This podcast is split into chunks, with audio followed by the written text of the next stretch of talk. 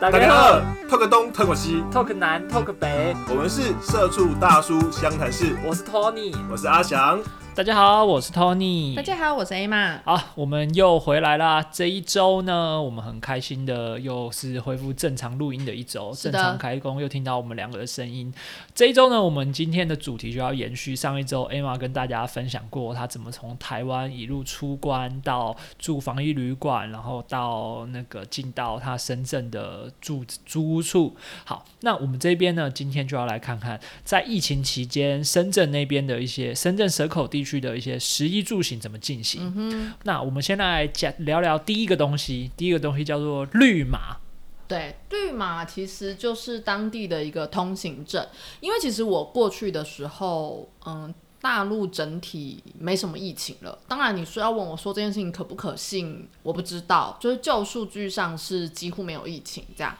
然后，呃，他们每一个人只要有手机的人，就都会要都有一个绿码，然后那绿码就是安插在你的，他们是微信嘛，微信有一个小程序，或者是你有一个 app，反正支付宝或微信里面都有，这样，它就是一个监控你行程的，监控你行程的。工具，因为它绑着手机号码嘛，所以这个绿码就是会监控你有没有去到任何中高风险的地方。如果你有去过中高风险的地方，你会变成黄码，那你觉得很多事情不能做，因为绿码就是你的通行证，所以你只要一去到中高风险的地方，你就会变色。然后这个界面中呢，还包含了你的。呃，核酸检测，它总共是一个画面中有三个地方，一个就是一个绿色的 QR code，这个表示你是都是正常的，然后一个是你的核酸检验，所以当你有在近期有做过核酸检验中，你的四十八小时跟你的七十二小时，你的呃码就会不一样，你就会出现不一样的颜色。然后另外一个是你打疫苗，如果你打过疫苗，你就会不一样的数字。所以当如果你打过两剂疫苗的时候呢，你的绿码就会出现一个金边 ，VIP 等级。然后比如说像我们在广东哈，就是你的绿码 QR code 中间还会有一只舞龙舞狮的小狮子，代表你在这边就是一个很 很不知道他们金金身护体之类的吧，这样。所以那个画面你一出示就是。看你画面的人就可以先从第一个，他可以从绿码确定你在表面上看起来应该是一个健康的人。好，然后再来是，如果你的呃核酸检验的时间是近期内的，因为其实到后期开始有一些疫情的时候，他就会看你的核酸检验码，他会规定你，比如说你要四十八小时、七十二小时，他就会借由那个颜色可以马上判断你多久之前做过核酸，你是不是可以进入的这样。然后到我要离开深圳的时候，他们已经开始大力的提倡第二季，所以他那个检查的人就会看你的有没有打疫苗，没有他就会说，哎，你可以去打喽。就是每个人见到你都在提醒这件事情。然后如果你没去打，有的人还会怪你说你为什么不去打疫苗？就是这样说干你屁事。然后至于谁会检查呢？就是全天下人都可以检查你的绿码，包含你要进到你的小区，就是你的社区里面的。门口管理员，所以当有一点点疫情发生的时候呢，就是你要进到，比如说你要回家，你的小区就会检查你有没有绿码，你有没有做核酸，没有你就不能回家。然后，你今天有没有去危险的地方？黄色就说你今天不能回家。对，然后它除了这个绿码之外，这个绿码还可以再按深入一点，就是它会有一个行程码。这个行程码呢，就会更详细的记录说你十四天去过哪些地方，它会用颜色跟文字标示。比如说我这十四天我去过惠州，去过广东，然后他就会详细的写出。所以当想要查验的人就可以看进去看你这十四天有没有去过他觉得是中高风险的地方。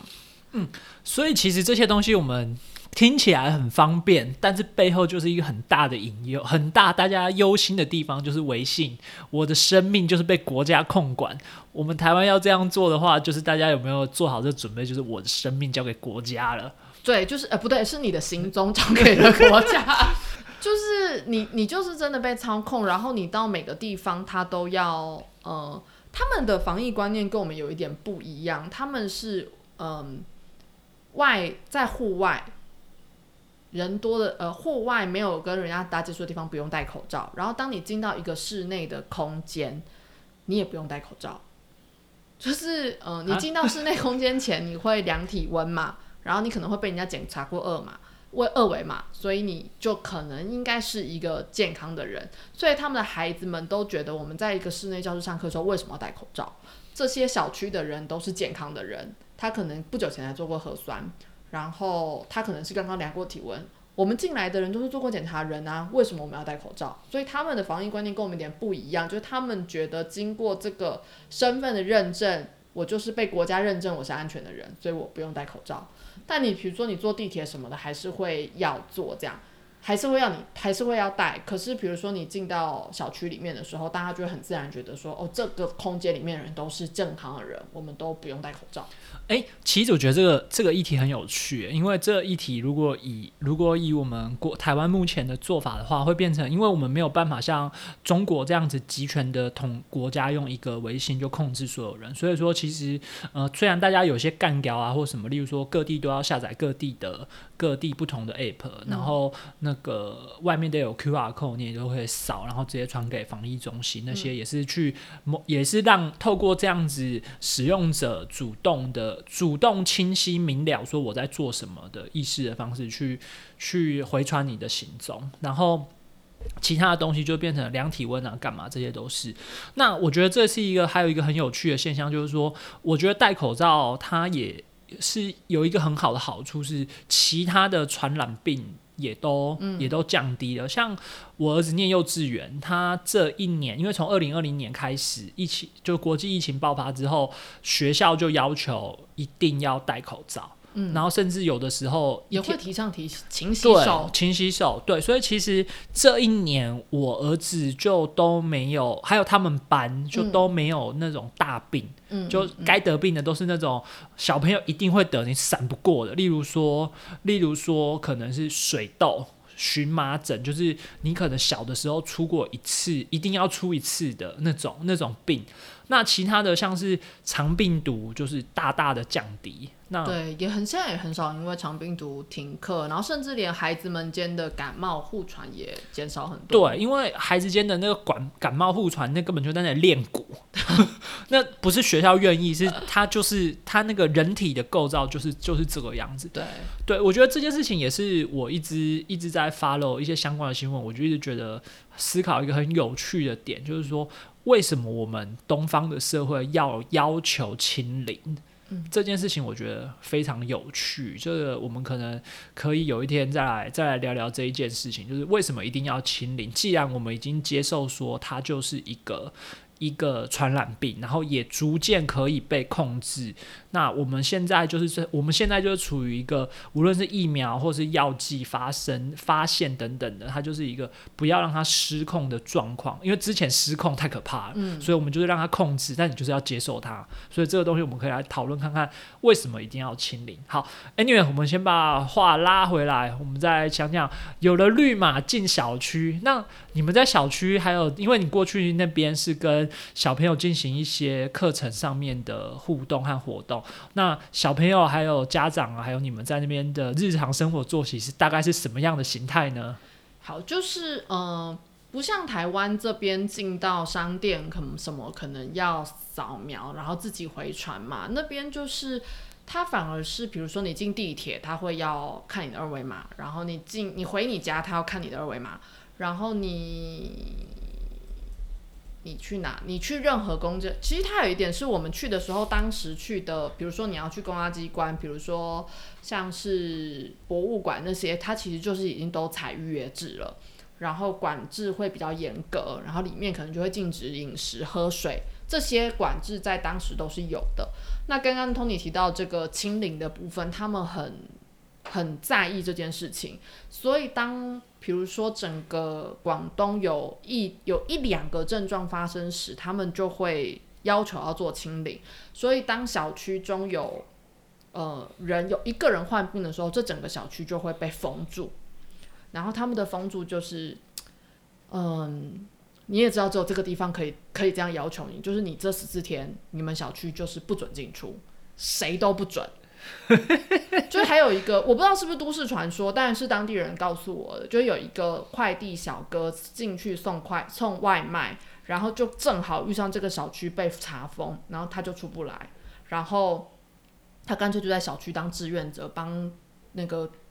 管委会发发东西啊什么的，然后一开始住户还会，就是他还在那个警卫室那里大，就是睡地铺，然后后来还有就是住户就是给他一些被子啊什么，就是帮助他，然后让他一起十四天在这边度过。我觉得听起来有点扯，但是在当地你跟我说这件事情是真实发生的，我完全相信。就是当他要疯。你是谁也说不过，他就是疯。但你这个好像那个韩国的那种韩剧里面，就是 Netflix 里面有一些僵尸，对，然后就突然他去送个货，然后外面铁门拉起来，就说外面有僵尸，你不要走。对，就是都不能去。然后有些人，比如说你从外地回来，然后你家的小区被封住了，然后或者是嗯，就是那里会有一些不，嗯，比如说你你你手上没有绿码，然后你就会跟别人要一张截图。然后想尽办法要回到你家，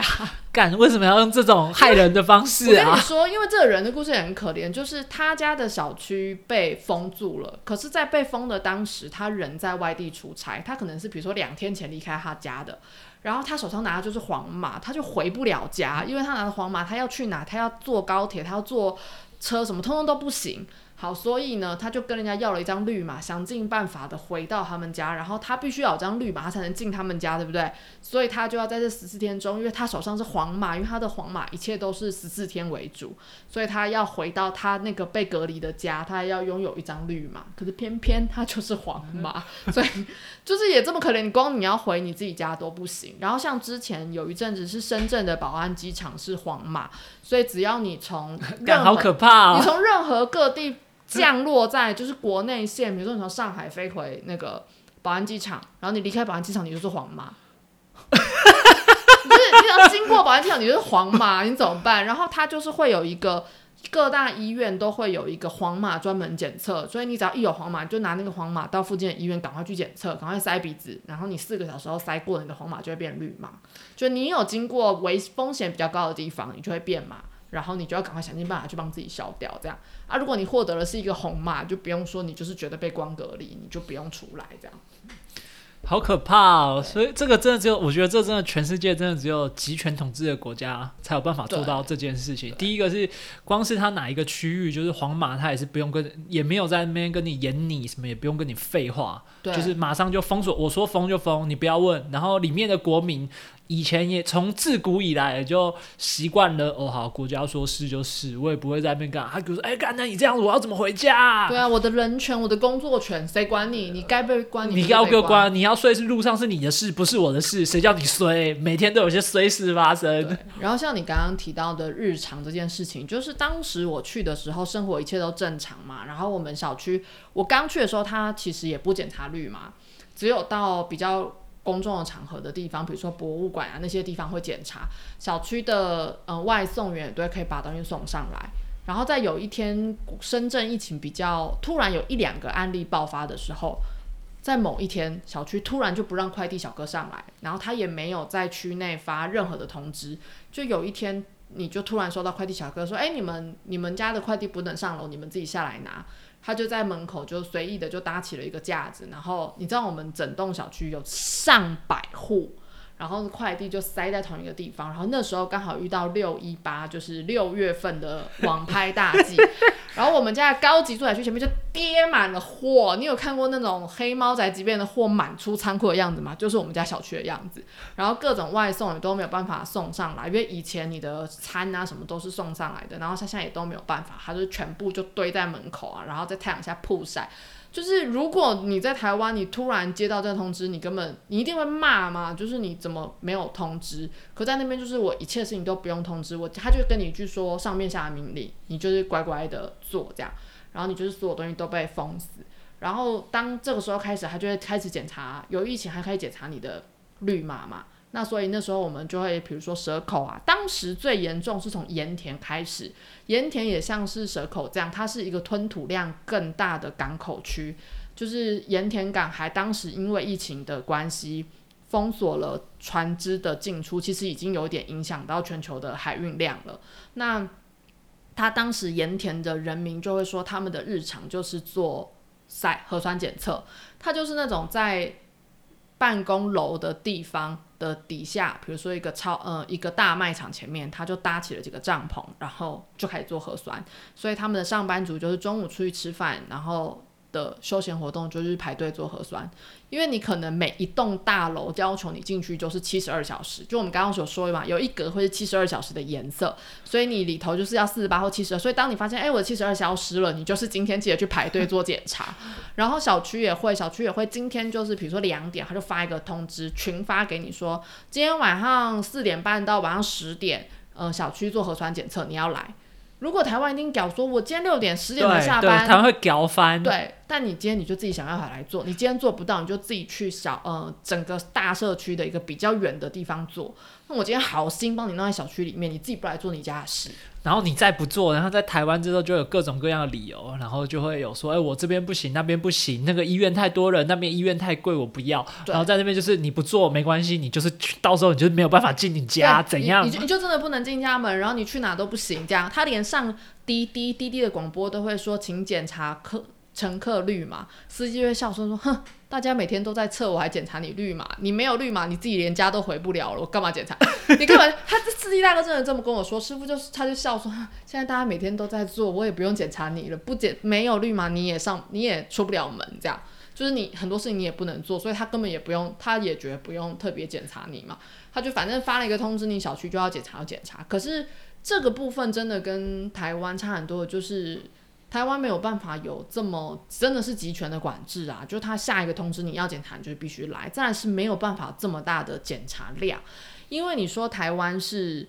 你看我们小区几百户，然后每一户里头一定不可能只住一个人，然后他就是在晚上，就是从远远的一个小区二楼的架架高层一路排到篮球场绕一圈，这样一个全场绕一圈，大家也是这样排啊，就是你就你就是闭嘴，你就是来排嘛，这样，然后。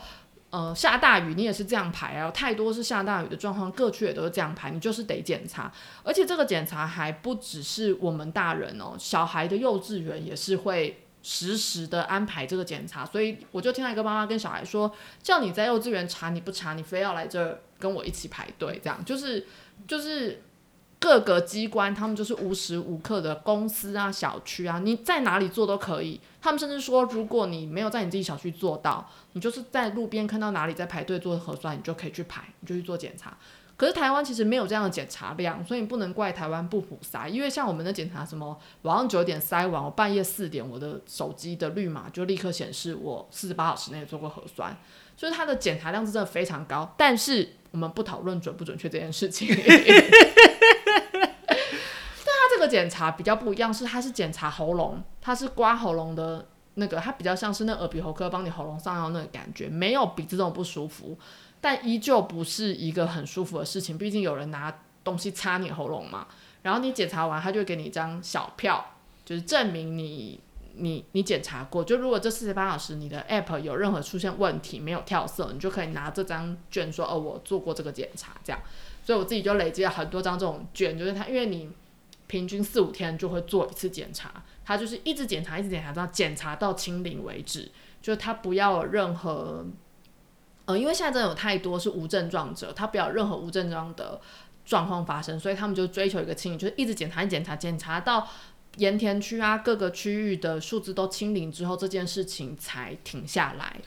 他们会这样要求，是不是因为其实他们的诊所？并没有像台湾这么普及，对不对？就它的医疗资医疗并没有像台湾这么这么这么普及。例如说，我可能有一点想感冒或者什么，我到小诊所去看医生，然后医生看一看觉得怪怪的，就会叫你去比较中一点的中型的医院。然后中型医院可能一检查照一下你的 X 光或什么，就觉得你怪怪的，马上就叫你大医院，然后就开始一系列的部分。他们可能是已经。无患症无症状一路到发现，可能就已经是干已经传染一百个人了。对，因为像广东会呃会有疫情，其中有一个状况就是有一个阿姨早上去吃早茶，然后就传染了给别人，就是。他们的传，因为毕竟真的大陆人口太多嘛，然后大家又跟人之间是没有距离的，所以他们的传染就是很严重。然后再加上刚刚你说的这一点没错，就是因为当地没什么小诊所，所以他们非常习惯有任何的病痛就是买成药吃，就是那边的人都这样。即便是大医院，他的药也不是开你心中的药给你，他还是开成药。就是比如说你在一般药局你会买到没有叶配，比如说你会买丝丝胶囊。大医院就是开一组四四胶囊给你，就是就就是开一模一样的药，所以很多人会觉得说，哦，比如说我的小孩发烧了，我就是去药局买四四是一样的意思。所以，呃，唯一会检查最最严格的店就是药局。就如果你要去买任何跟感冒或是退烧有相关的药品，他一定要检查你的核酸码，确定四十二小时内、七十二小时内没有发烧。可是我觉得这件事情很有点矛盾，就是你七十二小时没有发烧，跟你现在发烧去买退烧药的关联是什么？我有点看不懂。而且我去买，我没有，我没有发烧，我没有，我没有在七十二小时内检查过。可是我去买的人不会是生病的那人啊，所以我觉得这件事情非常奇怪。这样，所以当时他们才会有，也会有这么频繁的检查，有可能是因为他们真的没有这么容易可以就医。那但是他们的医院里头也持续有检查，可是比如说你医院里头要付费的，通常都会是你没有排到。呃，你小区的检查，或者像我们这种要再次搭飞机的人，我需要一个纸本的证明，因为小区的检查是不出不出纸本的。那医院的检查可能就是二十块人民币，八十块人民币，跟台湾的五千块相比，就是也是一个小小的钱呐、你用五千块买精准度，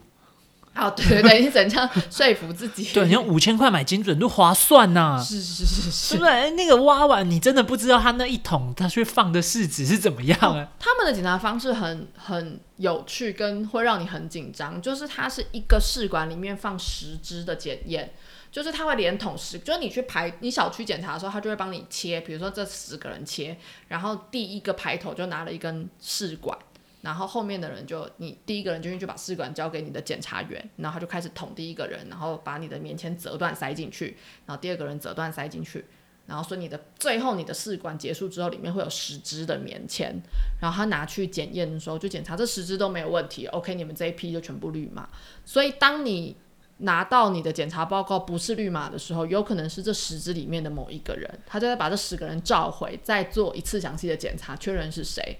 你不觉得这很紧张吗？因为如果当你拿到不是绿码的时候，你想说到底是我得还是我旁边人得？他刚刚就他可能就排我前面三个，但我到底有没有被他传染？就是一个很很诡异的检查方式。它不像台湾，就是一个人一份自己的检查的东西。他们是用，他们是。他们没有把人类当成人类，他们把人类当成统计。因为你看这个是不是跟我们做论文的时候，你要分组，对分组样本，然后每一组有 A 到 Z 组，然后还有 A plan 到 Z plan，然后到时候 A 里面如果有变异，你再去分析 A 里面的十个变数。对 对，如果都没事的话，就都没事；都没事有有事的话，你论文就做不出来了。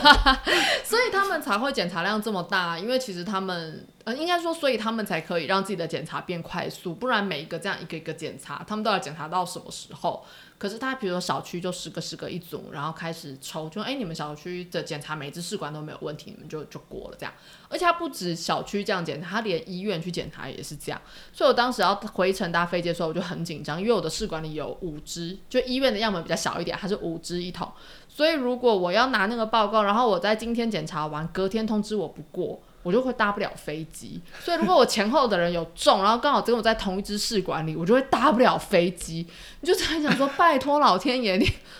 你不要让我跟有病的人排在同一支试管里面，这样。啊 那这个这个抽样真的，所以是小区这边每几乎每个礼拜，哎，这样也不是每个礼拜，这样子是几乎每每每两天就要来挖一次，哎，他会安排四五天，他会四五天，然后我们我们校说是因为要轮每个小区这样，然后他就有一个很很吊诡的方式，比如说我们那附近你就会没有收到任何通知，然后我出去买个东西的时候，我就会从远方的小区开始听到，有的小区会用广播的方式说，呃，什么什么，我们小区今天下午四点开始做核酸检查，你如果不检查会影响你的出行，它就会有那个广播，然后重复的放。然后我就默默的走回家，就说：“哎、我听到隔壁小区今天在做筛，今天要做筛检。”话说完没两个小时，就叮咚，我们小区的通知就来了，就说：“哎、我们小区今天也要做裁剪。”就是你的那附近所有的小区都会同一个时间要做裁剪，这样，然后你就会到到处，然后当天晚上大家的休闲活动就是阿嬷会带着孙子下来玩球，顺便排队做裁剪，这样，就是一个日常生活啦。对，所以我们其实，在五月多那时候，大家就刚开始三级的时候，大家都一直在吵说为为什么要普筛，然后什么。但可能我觉得这个的确会是普筛的一个现象，就会变成你普筛，可能真的筛下去之后，就要一直筛下去。政策说来就来那个嘛，其中我们有一天要去上海出差，然后就在我晚上要睡觉十一点要十二点的时候呢，就收到一个通知说，从即刻起要从飞离宝安机场的人要提供核酸检验，可是我们隔天早上就要飞喽，然后他就通知一个什么从十二点开始，就是我礼拜一要飞，然后礼拜天的半夜十二点，他通知说从隔天中午的十二点要开始。然后我们就很错乱，所以是我明天搭飞机我也要吗？所以如果我搭十二点之后的飞机，我就要做核酸检测吗？然后刚好我们的飞机是十一点四十五分，然后我们就很担心，我们也被检查嘛，所以我们就赶快打电话去机场问，打电话去航空公司问，航空公司说，嗯，没有这个报道啊，你去哪看到的？可是我们很确定我们的资讯来源，因为是 App 推播的，是深圳当地的正常的政府机关发布的，可是。他发布的时候，机场不知道这个消息哦。再过十二小时就要执行这个命令喽。可是没有人知道，你完全问不到这个讯息。好，隔天我们就想说硬着头皮去机场嘛。你去 train 的时候，你就问那个人，然后那人就说：“哦，对，从中午十二点开始就要，但你们是十一点四十五的飞机，所以你们不用。”你就赚到了。因为如果我是什么下午一点的飞机，我就要在上午慌慌张张的去找地方做检验，然后逼他开证明出来。可是。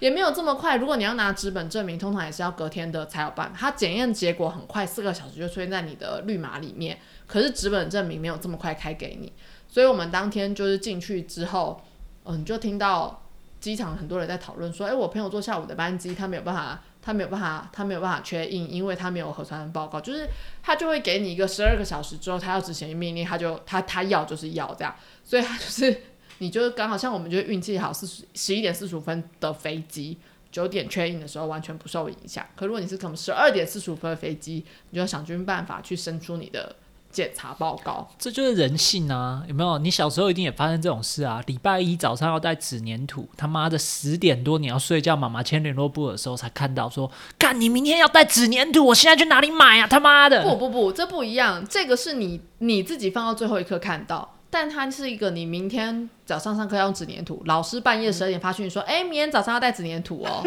就是老师你是沙小，就是你我明天要做的事情，你现在通知，然后我就一定得生出来，而且还不是没带跟同学借就好的事情，然后是你就会不能飞，然后一切的事情就会毁在那里，这样，就是你真的只能打给你的饭店说，不好。意思，我今天没有办法飞过去，因为我们临时要核酸检验，然后没有办法飞，坐动车啊，坐久一点而已啊，我跟你说。这个检这个规定是机场跟高铁同时发布，所以你所有人都你只要没有报告，你就是不用出去。弄得很像在国内随时都要偷渡一样。就是你，所以我们那时候才说，你在国内你随时都要保持你是七十二小时的状态，不然你就有可能所有事情都做不了。就如果你不出远门还没事。如果你要离开，你要坐高铁，你要坐飞机，你就要随时保持你是一个七十二的状态，你才可以离开这个地方。我明天要坐飞机，我今天下午不管有没有到，我就先去擦个鼻子。对对对对对对对对。但那就是当时你要离开，嗯，深圳的这样规定嘛。然后他当时其实你看广东有一点点疫情的时候，其他地方马上就开始说，哦，你是从广东来的人，你要七天隔离，你要十四天隔离。